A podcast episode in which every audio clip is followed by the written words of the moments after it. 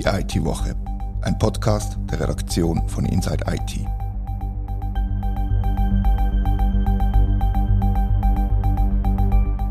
Herzlich willkommen zur IT-Woche. Wir müssen schon wieder über ChatGPT reden, und zwar, weil Italien den Chatbot verboten hat. Und jetzt reden wir darüber, was die Schweiz macht oder eben auch nicht macht. Und wir reden darüber, wie viele Jobs möglicherweise durch die KI gefährdet sind. Mein Name ist Rita Vogt und mir im Studio hockt der Tom Schwendener. Ja, dann würde ich sagen, ergreife ich gerade das Wort und frage dich, du hast dich damit beschäftigt, ähm, wieso ist Chat-GPT vom Datenschutz in Italien ähm, in Fokus geraten? Ja, der hat sich offensichtlich mit ChatGPT auseinandergesetzt und hat gesehen, dass gewisse Datenschutzrichtlinien oder Regulatorien von Italien nicht eingehalten werden.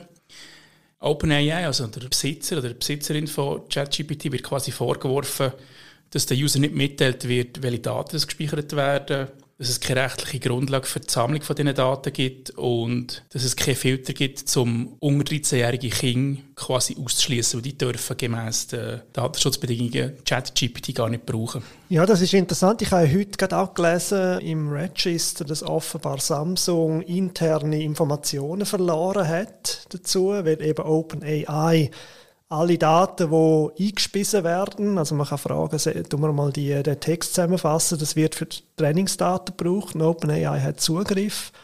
Zudem ist das in der Schweiz nicht auch problematisch? Also gibt es da Bestrebungen, das irgendwie zu regulieren oder sich mal anzuschauen? Also Bestrebungen gibt es in dem Sinne nicht. Nein, der, ich habe mir eine Handvoll Fragen geschickt und, und er hat nicht konkret darauf geantwortet, sondern einfach ein mehr oder weniger nichtssagendes Statement geschickt, im Sinne von, die Unternehmen müssen aufpassen, was für Daten sie bei ChatGPT reinkippen. Und natürlich ist es problematisch, wenn man geheime Dokumente oder Sitzungsprotokoll zusammenfassen wo sensible Informationen drin sind, weil die werden analysiert und mindestens als Trainingsdaten genutzt. Ja, eben was OpenAI dann damit genau macht, intern, äh, wo ja Microsoft auch äh, investiert ist, groß, das werden wir wahrscheinlich nie erfahren. Aber eben der, der EDÖP begreift jetzt da keinen Schritt in dem Sinn. Nein, der EDÖP beobachtet die Lage, wie das Behörden in der Schweiz so, so machen. Und er hat sich noch nicht eingehend damit beschäftigt und darum kann er auch nichts sagen, außer dass einfach dass man ein bisschen schauen und so und gut überlegen, was man reinkippt für Daten. Mehr, mehr, als das hat er nicht gesagt eigentlich. Aber er wird handeln, wenn rundum um die Schweiz im äh, EU-Nachbarländer äh, äh, Massnahmen ergriffen werden, vermutlich. Ja, dass er wird handeln, hat er nicht gesagt. Er hat gesagt, er sei im Austausch mit den Behörden und unter anderem mit den Kollegen in Italien, die eben jetzt das Verbot ausgesprochen haben. Und der Datenschützer in Deutschland hat eigentlich quasi bestätigt, also jetzt Vorgehen von der, stützt das Vorgehen von den Italienern, wenn man es so sagen kann. Und es könnte durchaus sein, dass das Verbot in Deutschland kommt und vielleicht sieht er nachher einen gewissen Handlungsbedarf. Aber grundsätzlich bin ich schon der Meinung, dass das Verbot eigentlich der falsche Weg ist.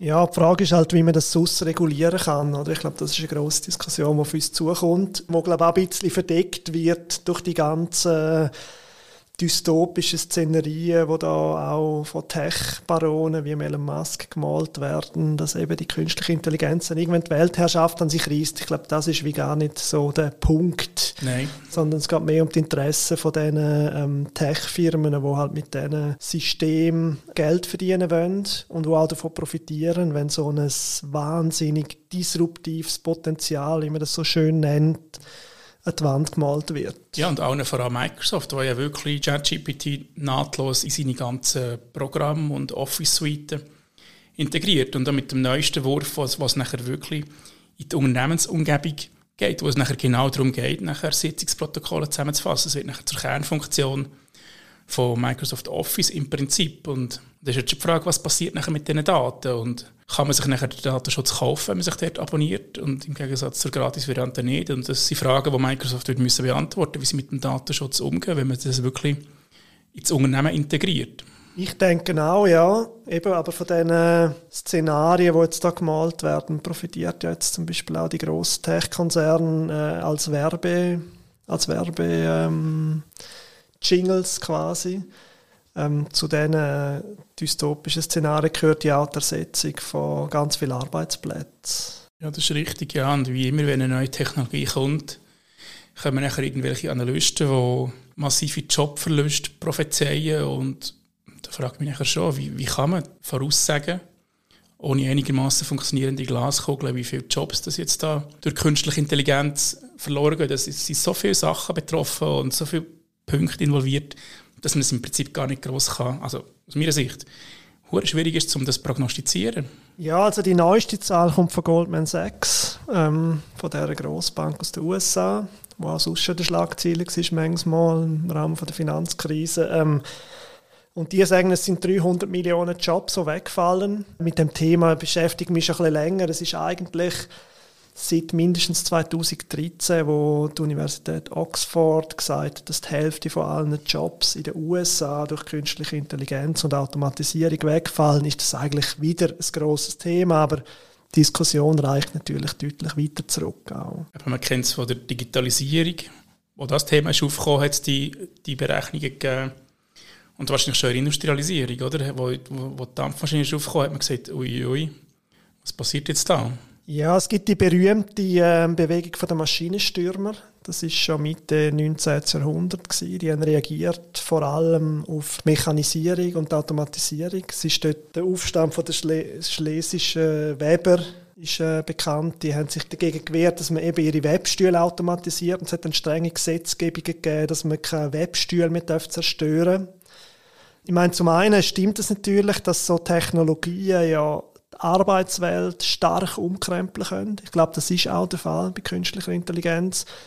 Auf der anderen Seite sind halt so absolute Prognosen mit größter Vorsicht zu behandeln. Ja, und andererseits muss man auch berücksichtigen, wie viele neue Jobs und wie viel Wirtschaftsleistung durch eine neuartige Technologie kreiert und ermöglicht werden. Ja, genau. Also es gibt ja die zwei grossen Tendenzen. Das eine ist die Abstoßung durch Technologisierung oder Automatisierung und das andere ist die Ausdehnung von der Wirtschaft durch Produktivitätszuwächse. Ähm, ich habe vor etwa einem Jahr mit einem Wirtschaftshistoriker über das Thema geredet und der hat gesagt, dass eigentlich das große Problem, das wir derzeit haben, ist, dass das Wirtschaftswachstum recht langsam ist, verhältnismäßig zur technologischen Entwicklung. Also man kann das auch anschauen, wenn man das Wirtschaftswachstum von der Welt anschaut. Bis 1973 ist es rund um 6% äh, geschwankt. Und nachher ist es eher bei 3% eingependelt. Und jetzt haben wir mit der Pandemie sowieso nochmal sehr starke Ausschläge.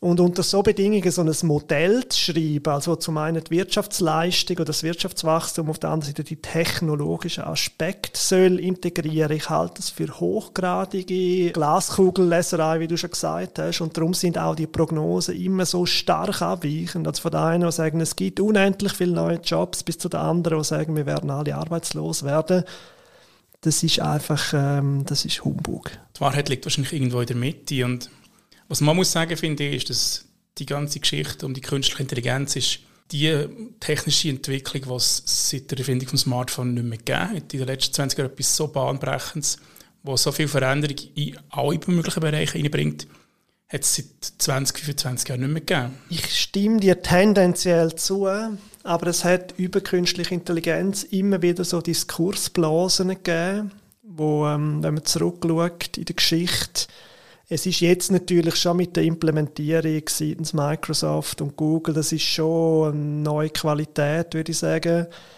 Die Frage ist, was passiert, wenn das Zeug mal integriert ist und man nachher einfach einen Assistent hat, der einem hilft beim Zusammenfassen oder wie auch immer. Also ich habe das ja auch ausprobiert, zum Beispiel momentan ist ChatGPT schlecht, um selbst einfache Artikel zu schreiben. Also man kann eine Pressemitteilung einfügen und ein paar Daten eingeben und sagen, schreib mir mal was, einfach so aus Fun.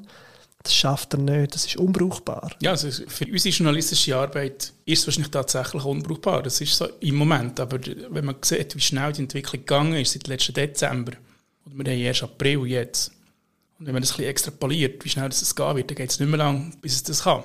Ja, auf der einen Seite stimmt das sicher für einige Berufe, wie ähm, sehr stark strukturierte äh, Sachen wie ähm, juristische Arbeiten oder, oder auch Programmieren, Standardsachen, natürlich nicht hochkomplexes Zeug.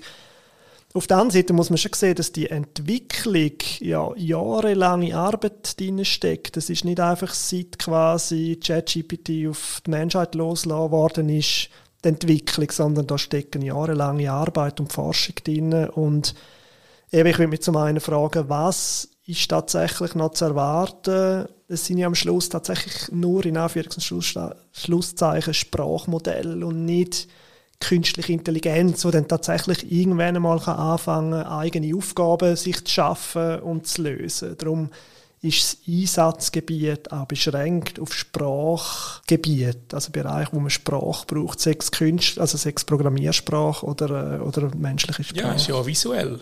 Oder? Es ist nicht nur Sprache, es ist ja Bild und Video und das KI macht aus einem Text eine ganze PowerPoint-Präsentation. Es ist schon viel Anwendungsfälle oder Anwendungsgebiete, das wird Einzug halten in der Arbeitswelt.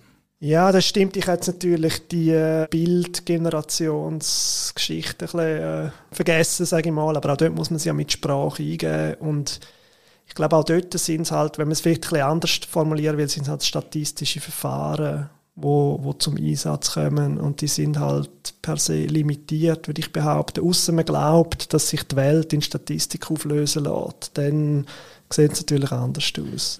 Ja, und die Qualität von dieser Eingabe also von den Prompts, wie sie, wie sie heisst, die ist matchentscheidend für die Qualität von der Ausgabe.